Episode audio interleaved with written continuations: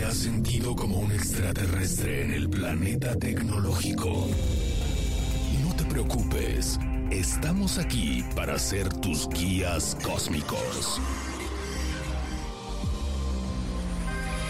Aquí te hablamos de smartphones, las apps de las que todos hablan, redes sociales, gadgets y todo lo que tenga un chip.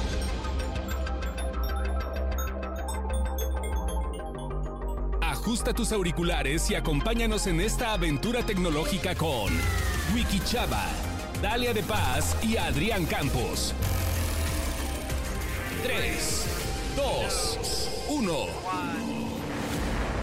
Wikilinks, despegando.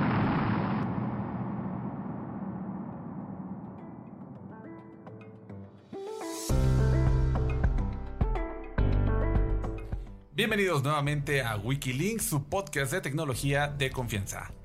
Buenas tardes, buenos días, sea en el momento que nos estén escuchando. Yo soy Adrián Campos y tengo el gusto de acompañar como siempre al señor Wiki Chava, ya saben, periodistas, ambos de tecnología, precisamente para platicar de forma sencilla y clara muchos de los términos que a veces nos cuestan o las tendencias o la información desmenuzada sobre todos los temas que tienen que ver. Ahí donde hay un chip, ahí entramos nosotros. Así es, o donde también sentamos que podemos sentar y apoyar. Por ejemplo, Don Wiki, ¿usted se ha sentido alguna vez eh, pues que lo discrimina la Internet?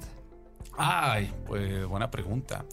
Eh, no, no me había dado cuenta en qué punto me podía discriminar Internet hasta que de pronto cuando empiezo a ver ciertas publicidades que sí muy personalizadas, que sí atienden, me empezó a dar miedo que conocieran tanto de mí que lo pueden usar a favor y en contra. Entonces es ahí donde creo que algo que esté eh, con mala intención o sin mala intención, pero que sea mal planeado, igual sí podemos encontrar discriminación. Yo creo que más que mal planeado sería mal entrenado. ¿Qué le parece? Escuchamos esto que nos mandan nuestros amigos de DW o como dice usted, de Ochebele. Es posible que un algoritmo sea racista bueno, lo que pasa es que están siendo entrenados para hacerlo. El aprendizaje automático de los programas de reconocimiento facial se basa en enormes bases de datos que contienen millones de fotos. Así que si en esta masa de información las personas negras o latinas no son identificadas correctamente, pues las bases de datos no tendrán suficiente información o la que tendrán será errónea. La pregunta es, si ya sabemos del problema hace años, ¿por qué no se ha solucionado todavía?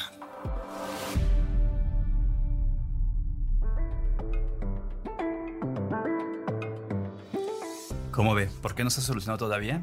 Pues la pregunta primero es saber si Internet discrimina o no. Pues y es importante aquí que, que, pongamos muy en claro que la cosa tampoco es culpa necesariamente de Internet. A ver, ojo, porque si no pareciera que estamos lanzando los dardos a la red. Y no es tan sencillo como eso. Las redes, los buscadores y muchas apps fueron desarrollados por un grupo de personas que no necesariamente son representativas de la población. Así es. Porque muchos fueron hombres blancos que hablan inglés, que tienen cierto nivel educativo, que estudiaron en Boston, que estudiaron en Stanford. Y de pronto te dabas cuenta de que pues este, esta misma idea y concepción que tenían del universo, o sea, la idea que puede tener alguien que trabaja en Boston sobre un mexicano, sobre un colombiano, muchas veces está sesgada. y esos mismos sesgos se trasladan a la red, que no es culpa de la red, es culpa de esta programación, de, aquellos que crearon el gran tráfico de Internet. Así es, y es justamente por eso que podemos creer que la, la red es este, pues racista. Sin embargo, lo que nos, nos damos cuenta es justamente eso, usted bien lo dijo, el sesgo. Y por eso es que encontramos imágenes, por ejemplo, en ocasiones que platicamos el otro día, que si usted pone en Google este exitoso en México y le van a aparecer imágenes de personas que rara vez tienen que ver con el físico que, que mexicano o que, o que tendría rara vez que ver con un mexicano tal cual. No, incluso si también en Google pones pobreza, solo te van a salir gente, solo te va a salir gente prieta, gente morena. Ah, si tú pones limpieza, o, labores domésticas, solo te van a salir mujeres. Entonces ahí está parte de este sesgo. Hay quienes dicen, a ver, un motor de búsqueda se basa en lo que la gente está encontrando, pero hubo un entrenamiento previo. Y esto del entrenamiento es importante que lo tengamos en cuenta porque pues, al final México no representa la revista Caras ni la, ni la revista Quién. Ahora, si no me creen de este entrenamiento, tenemos el siguiente Sin embargo, el software de reconocimiento facial y el de imágenes se siguen equivocando y generando problemas. El sesgo racial es un problema común, desafortunadamente. Ya en 2015, por ejemplo, la aplicación de fotos de Google etiquetó fotos de afrodescendientes como gorilas.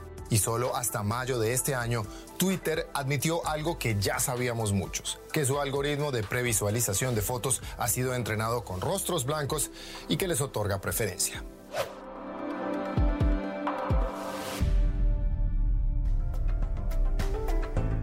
¿Cómo les quedó el oído? Oh, oh. Y luego decimos que si no hay racismo. Es que justamente es eso, volvemos al punto. Es como el tema de la inteligencia artificial que dicen que puede tenerse el problema, el sesgo. Es como un niño, la Internet es como un niño. Todo, todo, todo el conocimiento que hay ahí lo alimentamos de acuerdo a nuestros valores, a nuestras ideas. Y sin embargo, eso es lo que se va a dar a conocer. Y esto en el aspecto racial es lo que está afectando, como usted dice. Al final, si ponemos a buscar eh, diferentes cuestiones en, en México, como usted dice, va a aparecer cosas que no, que no tienen nada que ver con nuestra realidad. Así tal cual, revista caras, va a aparecer gente que es, pues que es el 1% de la población en general. Sí, sí, sí. También en, en, Google buscas mujer bonita, te va a salir mujeres. No, Julia Roberts, ¿eh?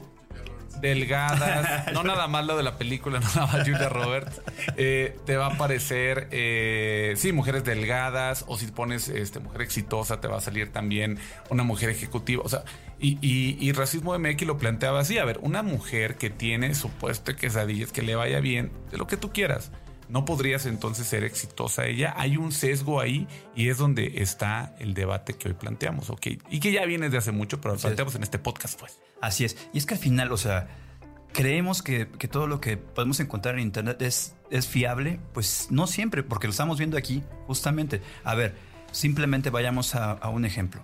Eh, recuerdo usted hace tiempo y poniendo sobre la mesa un, un ejemplo que, lo ocurrió hace años y, y tiene que ver con lo que acabamos de escuchar. Hace sí, unos 10 años, eh, Microsoft Azure se vio este, en un problema que era cuando empezaba precisamente a entrenarse las inteligencias artificiales. Y Azure también se vio inmiscuido en que la persona que lo estaba entrenando en ese momento para que empezara a tuitear y hacer ciertos comentarios también era racista. Y decidió que, pues bueno, tal cual para él, una persona, un afrodescendiente, era igual a un gorila. Y cuando, eh, cuando empezó a, a, mostrar imágenes a Azure, pues bueno, al final decidió que pues un gorila y una persona afrodescendiente eran lo mismo. ¿Qué hicieron en Microsoft? Pues apagaron esto y obviamente corrieron a la persona que estaba a cargo de esto. Para que se den una idea. Y si ustedes, al final la pregunta es, ¿esto me afecta a mí al final o no? O nada más están estas imágenes, pero pues a mí qué, ahí les va.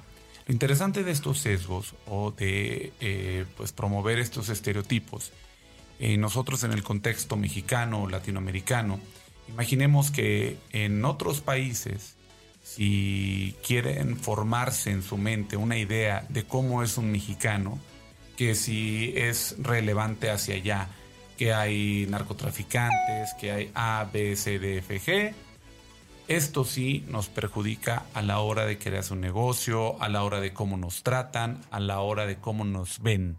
Así es. Y nosotros no nos vamos a dar cuenta directamente, pero hasta el momento en que nos toca estar en esa situación que no nos tomen una llamada, que no nos tomen una reunión o que no nos tomen en serio para hacer un negocio, es ahí donde se ven los efectos de estos sesgos. Yo creo que al final, y yo, el, punto que, nos, que la gente más nos puede, puede entender es el día, que, el día que te quedes sin un crédito precisamente por cómo te ven, te tratan, te acabaste.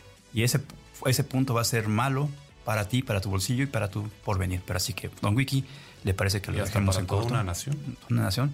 Por eso estamos divididos. Así que, bueno, eso lo dejamos para el siguiente. Pero mejor hablemos de cosas bonitas después de pensar que ya estamos en el mes de junio y para la comunidad LGBTQ y más. Es un mes que representa mucho y la tecnología en ese aspecto, así como hablamos de lo malo, podemos hablar de lo bueno y que también es inclusiva. Y eso lo vamos a escuchar en el siguiente podcast, así que estén al pendiente para revisar esta parte de la inclusión y la diversidad que hay desde el mundo tecnológico. Hasta aquí Wikilinks, su podcast de, de tecnología confianza con el señor Adrián Campos y con el señor. Wiki Chava.